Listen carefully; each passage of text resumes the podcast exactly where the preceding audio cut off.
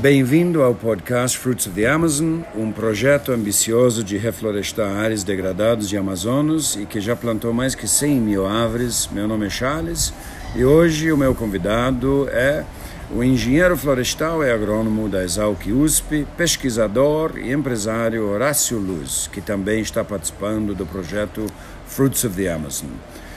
O, seja bem-vindo, Horácio. Uh, me conta ou conta para nossos ouvintes um pouco dos frutos uh, que tem disponíveis em Amazonas e não só os, os frutos óbvios que a gente conhece como cacau. É, é um prazer estar aqui com você, Charles.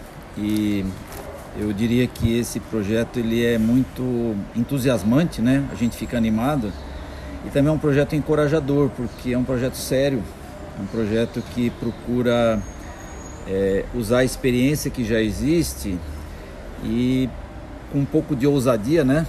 Um pouco de visão, assim, até visionário, ousado, esse projeto busca é, despertar o interesse nas pessoas e conseguir que elas apoiem de uma forma um pouco diferente. Gostei muito da ideia do projeto, que é a floresta, para ela permanecer em pé, preservada, ela precisa ter um valor, né? Sim. O que não vale nada, ninguém se interessa. As pessoas põem fogo e derrubam. E quando você roda o Brasil, você vê a pessoa falando é mato, é mato. Só que a ideia do projeto é que não é mato. Aquilo é uma floresta mais, ela é um ecossistema mais, ela é uma indústria produtora de benefícios, desde a água, desde o clima, até a madeira e os frutos e já que o projeto aqui fala de frutos, vamos destacar um pouco sobre eles, né?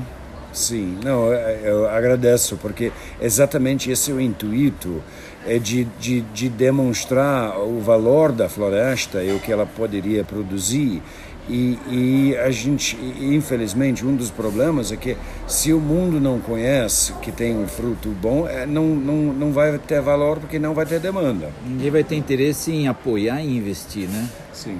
Então vamos falar um pouco dos frutos. Eu tenho ido muito para a Amazônia nos últimos 23, 25 anos, né? E voltei de lá agora recente, faz 15 dias, né? A gente vê as espécies óbvias Inclusive a mais famosa de todas, talvez eu diria que é o açaí, né?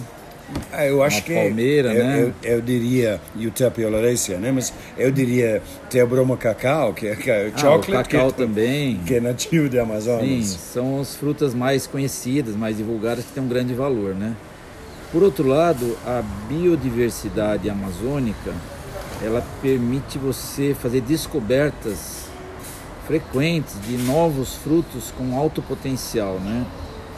Eu tive na faz um pouquinho tempo agora no mercado Ver o Peso em Belém e é um lugar muito agradável e muito interessante de você passear porque você faz descobertas lá. Ali é, a, é o fim do, do Rio Amazonas, né? E Belém é mais ou menos assim uma porta de entrada. Todo mundo que vem do exterior, né? Vinha pelo menos de navios, de caravelas, vinha pelo mar as pessoas tinham que passar em Belém. Então Belém é a porta de entrada e de saída da Amazônia. Aí ali você tem uma frequência de frutos fantásticos, incríveis que surgem por lá e podem ser descobertos, apreciados e até mostrar um potencial de investimento neles, né? Então eu tive andando no mercado ver o peso e fui procurando coisas que eu não conhecia, né? Inclusive Sim. tem alguns que eu nem, ainda nem aprendi o nome deles e provei frutas deliciosas, principalmente de palmeiras. Sim. É, Jussara tem um, um, um, fruto, não tem? Um, interessante. Sim. O pupunha também, sim. especialmente. Aí você tem... começa a ver, por exemplo, a segunda palmeira mais comum que eu tenho visto nos rios ali da Amazônia, fora o açaí, é o buriti, né? Também. Sim. O buriti ele é uma fonte importante de vitamina A Sim. Talvez seja o vegetal no planeta Terra que mais tem vitamina A, né? Sim, já li sobre isso, né? Sim. E ele também é usado na culinária local na forma de doces, né? De temperos e de suco. É um suco muito saboroso. E ela é uma palmeira muito rústica, muito agressiva e ela ocupa milhões de hectares, eu posso dizer com segurança, milhões de hectares no Brasil. Sim. E ela vive nas áreas brejosas e pantanosas de beira de rio, lugar inundado, né? Sim. E é um fruto com um altíssimo potencial, primeiro de você colher o que já tem lá. e segundo de você produzir mudas. Tem parentes meus que plantaram em Rondônia. E ela aparentemente ia ser uma palmeira lenta, devagar, complicada. Eu vi gente que desistiu e meus parentes estão contentes, plantaram sem fins comerciais, arborizaram um sítio lá e eles já estão produzindo. Estão enormes, estão muito grandes. Então eu comecei a perceber que é uma palmeira com alto potencial. Sim. E o Buriti é uma palmeira de integração, porque ela sai da Amazônia e entra por todo o Cerrado Central. Sim. Onde tiver água tem Buriti. Ela vai até Minas Gerais, desce até Mato Grosso do Sul, vai para o Pantanal. Então esse seria um outro fruto potencial. Falando de palmeiras, né? Uma outra palmeira muito interessante que eu já tomei suco dela muitas vezes, né? É a abacaba. Sim. A abacaba é uma palmeira fantástica pelo crescimento dela, pela facilidade de fazer mudas. Nós estamos com um projeto de produção de abacaba no Tocantins, Sim. muito fácil, é uma palmeira muito rústica e ela faz a transição da Amazônia para o Cerrado. Sim. E agora nós estamos introduzindo ela em São Paulo. Tem amigo meu que já plantou em Ribeirão Preto, um grande sucesso. E estamos plantando em outras regiões de São Paulo agora. O interessante da abacaba é o suco que é feito com o fruto dela. Ela é chamada de açaí do cerrado. Porque apesar Tá. dela vir da Amazônia, como ela entra no cerrado, e o suco dela tem um sabor incrível. Eu comparo assim com um achocolatado delicioso. Ela, ela tem um sabor único e ela é muito rústica também. E ela consegue crescer em áreas mais secas. Mas Então, ela produz um óleo também, não produz? O abacabá ou, ou várias palmeiras produzem? tem várias palmeiras. Eu ia chegar numa próxima que eu provei também numa Tá. outra viagem, Sim. que é uma palmeira chamada Patauá. Tá. Patauá é uma palmeira um pouco maior que a abacaba.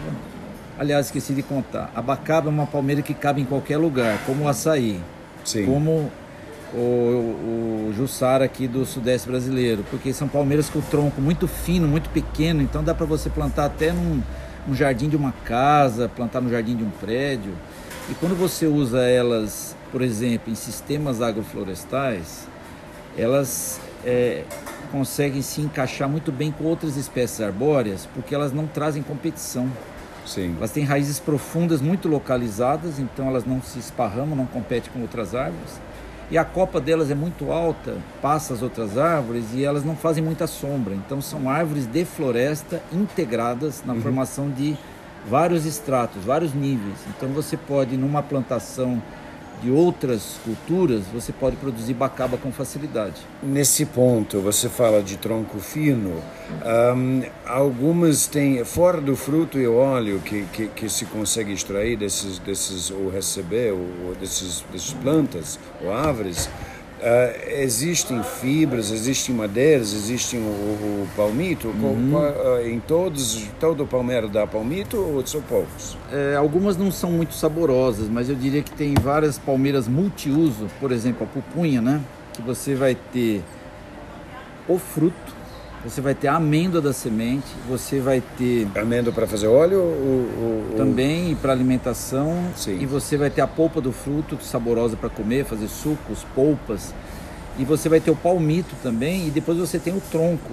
O tronco com uma madeira de alta resistência. Tem algumas palmeiras que o tronco dura dentro da água séculos. Então, os indígenas e os ribeirinhos, você vê eles usando na construção das casas palmeiras, desde o telhado à folha, e tem algumas espécies que resistem muito, a folha dura seis anos, oito anos, né? Sim. Até o tronco delas também sendo usado na construção da própria casa. Tipo bambu ou mais resistente ainda? Muito mais bambu? resistente, porque o bambu ele é oco e a palmeira é maciça. Sim, sim. E algumas têm, elas têm gomos ocos dentro, porém a parede delas é, é, tem uma resistência igual a do aço ou superior. E elas não se decompõem. Mas essa aqui é, é, é é pouco conhecido eh, fora do, do- É, das então- pessoas como, como você, que estuda ah, o, o- o assunto direto. Então essas palmeiras podem ter um uso múltiplo, né? Eu Sim. ia terminar de falar do patauá, Sim, que eu tomei um suco de patauá e ele é uma espécie que a polpa é muito saborosa. Ele me lembrou assim um café com leite, um cappuccino encorpado, muito saboroso. Eu fiquei fã dessa planta também, porém ela tem um pouco mais de óleo que a deixa, que a gente fala assim, mais encorpada. E aí pesquisando a gente começou a ver, já tem fontes do, do INPA e do, do Instituto Guelde, né, do Pará, Do- Museu de Belém, Guelde, né? de Belém sim. que o patauá pode produzir um óleo muito valioso e esse óleo também ele teria uma função em grande escala que seria um biodiesel e uma função para cosméticos e para química fina.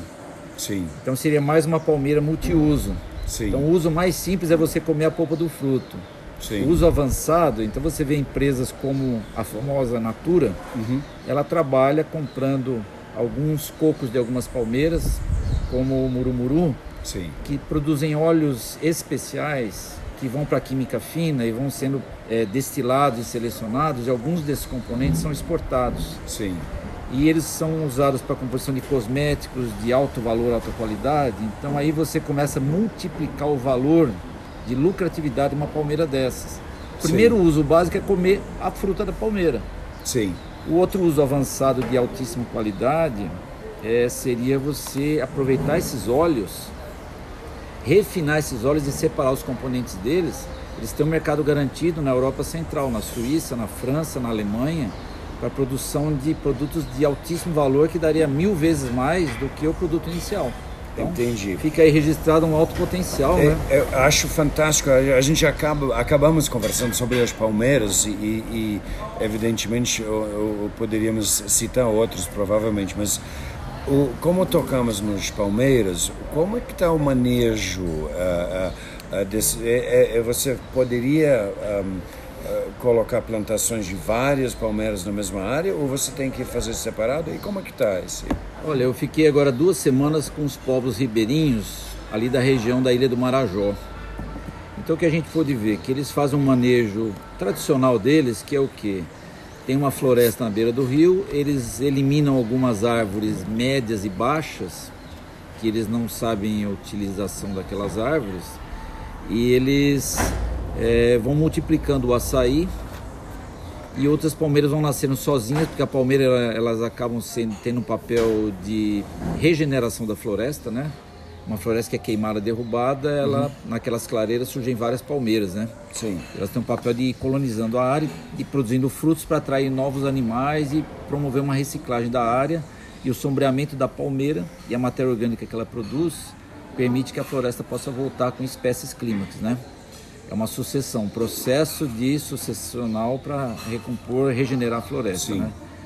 Então, o que os ribeirinhos fazem é acelerar esse processo e selecionar mais palmeiras do que a frequência natural delas. Então você vê Sim. totalmente integrado com o bioma florestal, só que eles vão dobrando, triplicando a frequência de palmeiras e isso facilita, obviamente, a, a colheita para eles e em volta das casas deles. Então, de repente, tem uma família que tem um hectare em volta da casa dela com açaí, buriti, bacaba e pupunha e ela consegue ter renda o ano inteiro de alguns milhares de reais por mês.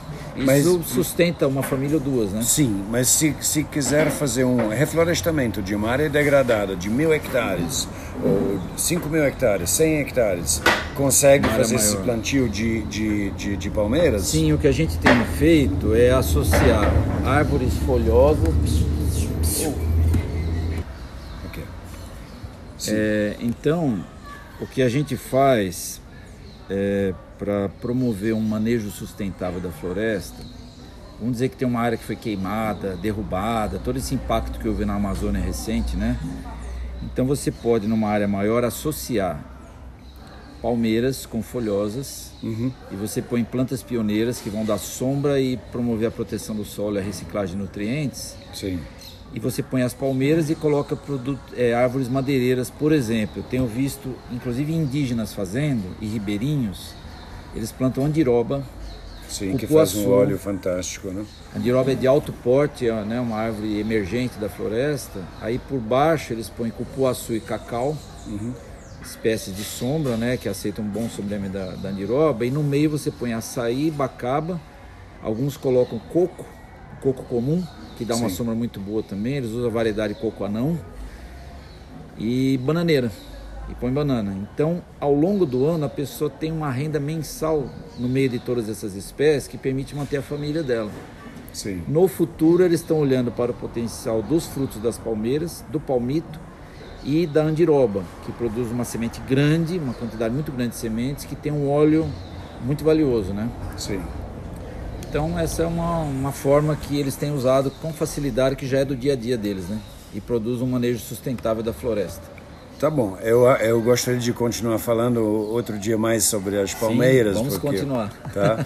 Mas uh, uh, por hoje é só. Obrigado, Horácio, por compartilhar o, o seu conhecimento.